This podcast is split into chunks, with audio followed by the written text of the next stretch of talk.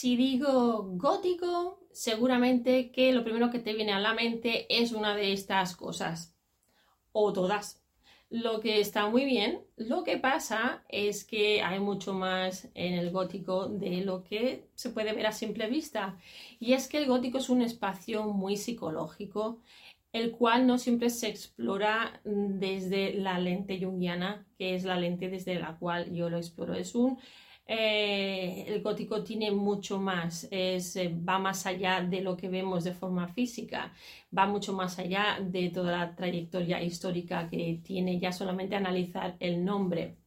Entonces, de eso es lo que voy a hablar hoy. Eh, ¿Soy lo suficientemente gótico? ¿Eres lo suficientemente gótico, lo suficientemente gótica? Y lo que vamos a analizar son tres pilares básicos. Vamos a analizar cómo el gótico, la lente gótico junguiana, el gótico te ayuda a explorar tu psique, cómo también nos ayuda a enfrentarte a tus miedos y ansiedades y cómo te ayuda a desarrollar tu pensamiento crítico. Así que si estás interesado en estos tres aspectos del análisis de la literatura gótica, porque te interesa mucho la psique gótica y o te gusta mucho, tienes mucha curiosidad sobre la mente, la mente humana, lo que sucede cuando estamos navegando nuestros tumultuosos pensamientos, entonces este vídeo es para ti.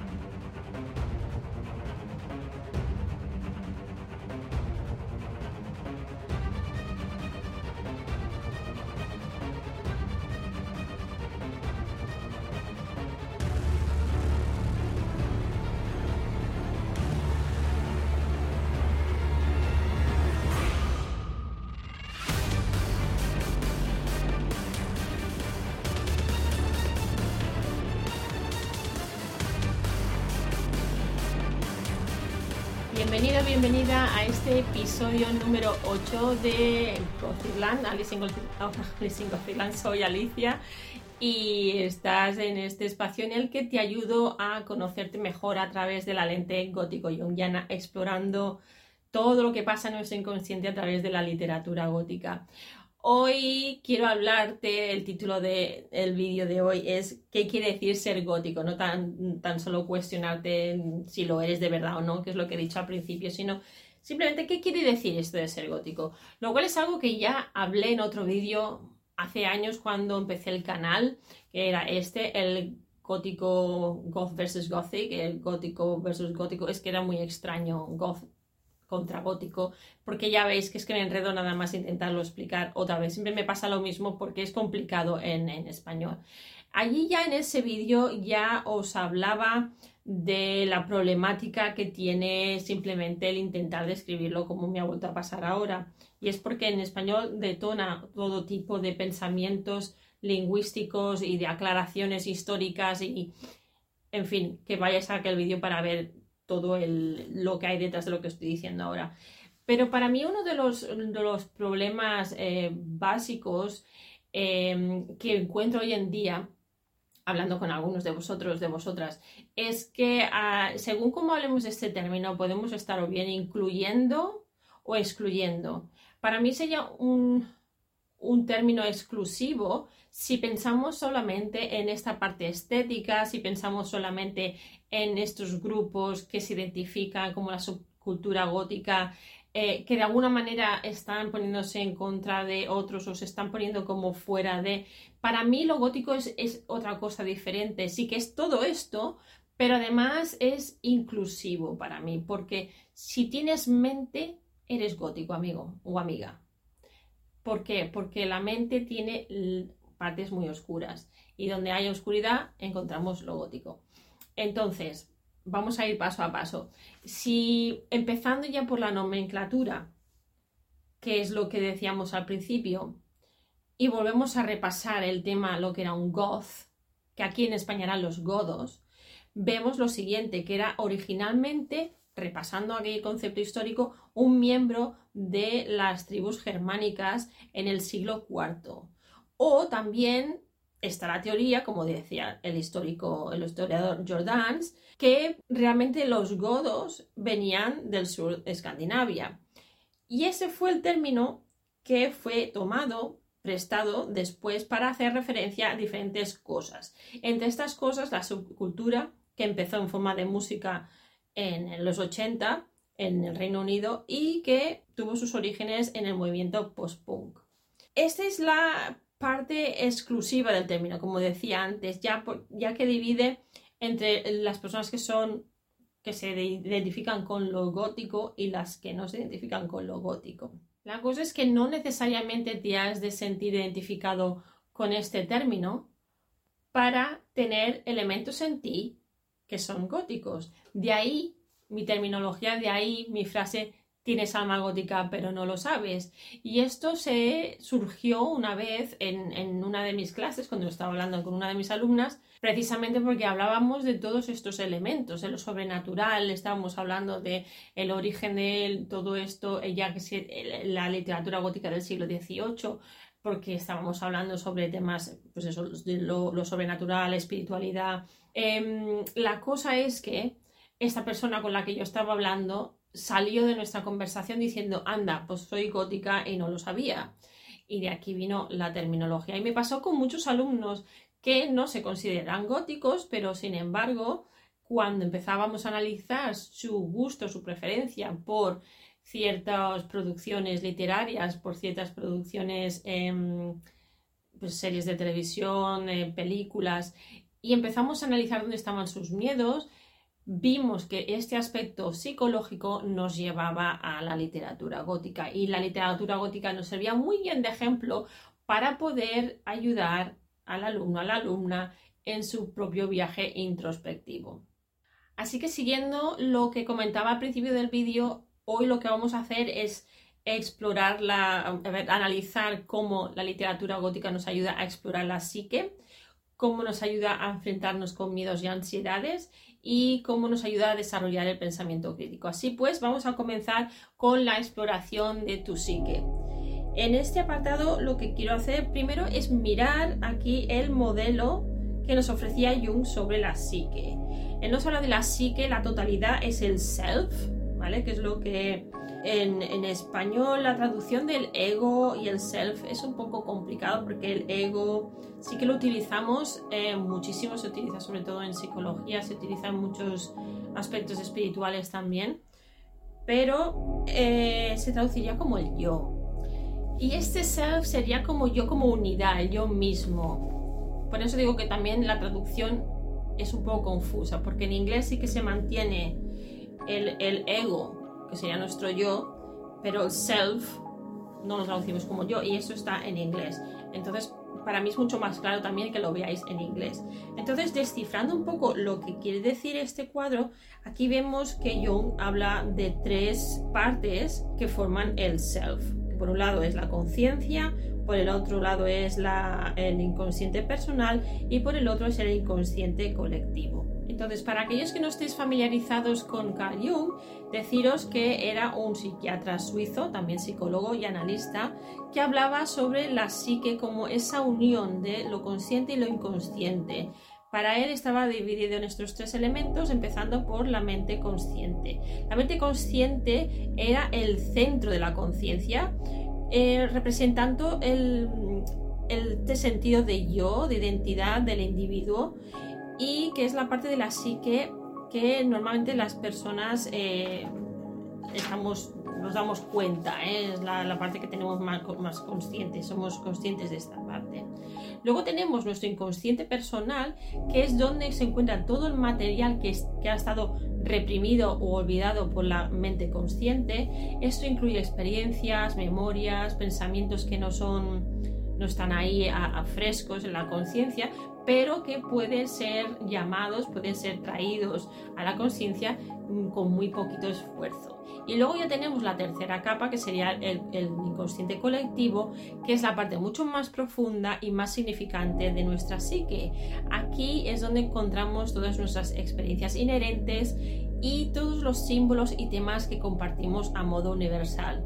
Esto es como una reserva ¿eh? de todas nuestras memorias colectivas y de los arquetipos los cuales son símbolos universales y patrones que existen dentro de culturas, de todas las culturas del mundo y que tienen un impacto muy profundo en nuestro comportamiento y también nuestro pensamiento. Así que básicamente la psique es mucho más allá, tiene muchos más elementos de lo que podemos pensar a simple vista. Entonces, lo que nos permite la literatura gótica es precisamente acceder a parte de estos elementos inconscientes a través de personajes, temas, escenografía, eh, nos da ahí en, los miedos, los saca a relucir, nos, nos avisa, em, incluso si somos nosotros los escritores, somos los que expresamos todo este mundo interior que es inconsciente y lo sacamos a la conciencia, pero siempre hay elementos muy, muy enterrados que son los que mm, sacamos con la ayuda de un profesional, de un analista. Aquí os he puesto una imagen de Castiel. La, ideal sería verlo en vídeo, pero por el tema de derechos voy a dejaros solo la foto, pero lo podéis ir a ver. Y aquí tenemos cómo funcionan todas estas partes oscuras. Aquí tenemos un momento eh, en el que hay una pelea entre Castiel y Alistair, eh, que es uno de los demonios. Y entonces aquí vemos cómo funciona esta parte inconsciente también. Este análisis eh, psicológico del gótico también nos lleva a enfrentarnos a nuestros miedos y, ansiedades, que es el siguiente apartado. En este apartado, la psicología junguiana nos habla de diferentes maneras eh, que podemos trabajar esta parte. Aquí tenéis los seis elementos que voy a ir elaborando y los voy a dejar aquí en la pantalla. Por un lado tenemos el trabajo de sombra, que es la exploración, la exploración perdón, de esa parte de nosotros que está reprimida de forma inconsciente, de la que no estamos orgullosos, orgullosas, las que partes que consideramos que no son aceptables, pero que pueden ser transformativas si aportamos luz, ya que tienen mucha información sobre lo que no tenemos conciencia, de lo que no somos consciente, conscientes. Y nos puede ayudar otra vez nuevamente a ganar y a obtener un mejor entendimiento de nuestros miedos, ansiedades y de esa manera poder trabajar con ellos. Es un punto de partida. El siguiente aspecto que nos ayuda a hacer eh, este análisis de miedos y ansiedades es el aprender sobre los arquetipos. Lo podemos trabajar a través de los arquetipos, ya que para Jung eran una serie de símbolos universales una serie de patrones o representaciones de nuestra mente que dan forma o guían a nuestra psique en diferentes momentos de nuestra vida. Aprender Mm, cómo funcionan los arquetipos y qué son, nos puede ayudar a descubrir y mm, darle valor a partes de nosotros de las que tampoco somos conscientes. Por ejemplo, cuando pensamos en el mito de Perséfone, para mí eso es muy significante porque vemos también manifestaciones aquí de la Gran Madre, como eh, lo tenemos en sirenas, en, otras eh, criaturas em, marinas como las, las, mujeres de agua, de, de lo que ya sabéis algunos de vosotros que llevo tiempo investigando y trabajando. Por otro lado tenemos la imaginación activa, que es un ejercicio que se hace de forma consciente, pero estirando de un sueño, de un miedo, de una ansiedad y teniendo un diálogo con esta parte, mm, preguntándole preguntas y viendo hasta dónde nos lleva. Esto también normalmente se hace con un experto, con un analista. El siguiente punto es el análisis del sueño. Esto sí que puedes hacer una parte tú mismo, tú misma, escribiendo el sueño, analizando detalle por detalle eh, el sueño, qué es lo que ves, lo que no ves, lo que recuerdas, lo que no, lo que te afecta, lo que no, haciendo un análisis bien profundo, intentando interpretarlo en, un en una primera instancia, pero luego esto sí que lo recomendable es que lo lleves con un analista, el cual, un analista, el cual tendrá muchísimas más herramientas porque tiene mucho más conocimiento del tema y además es una persona eh, totalmente objetiva, que no su opinión no le va a influir como te puede influir a ti tu opinión sobre tu sueño, porque tú tienes tu propia opinión y es muy difícil mm, separarse de mm, estas partes de nosotros. Necesitamos a veces que alguien desde afuera, un experto, nos ilumine el camino, aunque no quiere decir esto que tenga la respuesta exacta, sí que nos puede aportar mucha luz y aportar una tranquilidad. Em, y el otro, el último aspecto es simbolismo y el mito. Esto que es que explorando los símbolos y los mitos relevantes a tus miedos puede destapar puede descubrir todo lo que los significados que hay enterrados y de esta manera ayudarte a encontrar caminos para enfrentarte y superarlos. Esto se puede hacer también pues eh, a través de los mitos, pero también a través de la eh, literatura gótica, que es de lo que hablamos hoy aquí. Bien, en, el aspecto, en el apartado de pensamiento crítico, que es otro de los aspectos que nos ayuda a hacer este análisis de la literatura gótica bajo esta lente junguiana, vemos que, mm, bueno, que la exploración de los arquetipos, eh, hacer el trabajo de sombra, el análisis de sueños, el, el proceso de individuación, la interpretación simbólica y la expresión creativa, son todos aspectos de la psicología junguiana con la que podemos explorar a través del análisis de la literatura gótica cómo funcionan, cómo detectarlos, cómo nos puede ayudar. Esto es también porque cuando analizamos un texto gótico o con elementos góticos, lo que estamos haciendo es mm, diseccionar narrativas complejas, las estábamos, las separamos, eh, vemos las motivaciones de los personajes, el simbolismo detrás de las acciones, de la imaginería que hay, y de esta manera ejercitamos nuestro pensamiento crítico y nos hace mm, agudizar más nuestras habilidades analíticas y ayudarnos a interpretar mm, las situaciones y personas en un contexto ya real más, eh, más natural. Bien, estos han sido los tres elementos que podíamos trabajar mucho más en profundidad, porque aquí los hemos tocado un poco por encima, pero esto es lo que vamos a hacer a partir del sábado día 3, eh, perdón, sábado día 13 de enero en el curso que tengo ya eh, preparado para ti, explorando la mente, la psique gótica, en el cual, bueno, es un curso em, de siete meses. En, en, el cual vamos a ir trabajando en más detalle los diferentes arquetipos que encontramos en la literatura gótica, los diferentes temas, Mm, las diferentes capas del inconsciente, trabajaremos los sueños, cómo se ven representados también en la literatura gótica, veremos también la psique de los autores. Vamos a trabajar muchísimos, muchísimos aspectos porque esto nos va a dar respuestas también sobre nuestro propio viaje, sobre nosotros mismos, nosotras mismas. Es para mí este análisis de la psique gótica es una herramienta para el desarrollo personal, para poder trabajar tus propios miedos, pero también reconocer problemáticas externas. Esto te puede ayudar en cualquier ámbito, tanto si eres educador, profesor, psicólogo, acompañas a alguien, eres coach nos puede ayudar de muchas maneras y empezamos este sábado. Si no te da tiempo porque no has visto el anuncio antes o porque ves el vídeo tarde, no te preocupes porque estará grabado y podrás tener acceso al curso y a mí eh, de forma eh, también interactiva em, y en diferido, pero podrás también asistir a los cursos, a las clases en los meses venideros para hablar eh, presencialmente, pero hay maneras de poder hacerlo si no te fuera bien el horario, por ejemplo. Y nada más, con esto agradecerte que estés aquí que compartas, le des la campanilla y que te suscribas al canal si te ha gustado. Y ya que estás aquí, ofrecerte dos regalos. Por un lado, este test de personalidad, eh, bueno, no es un test de personalidad, es un test que se llama Te conoces también como crees, porque a veces no nos conocemos tan bien como creemos, tenemos muchas cosas reprimidas y te va a ayudar un poco a modo personal, un poco a modo profesional y también a modo de conocimiento, saber cuánto conoces de la literatura gótica, de la psicología junguiana, pero también sobre ti mismo, sobre ti misma, cómo enfrentas y te enfrentas al, al día a día. Esto te va a dar una pequeña idea te va a hacer crear conciencia. Y la otra cosa gratis que te quiero ofrecer es el webinario que hicimos el pasado 29 de diciembre en el que eh, hablábamos de esto, explorábamos las profundidades. Es como un preludio, un poco de introducción al curso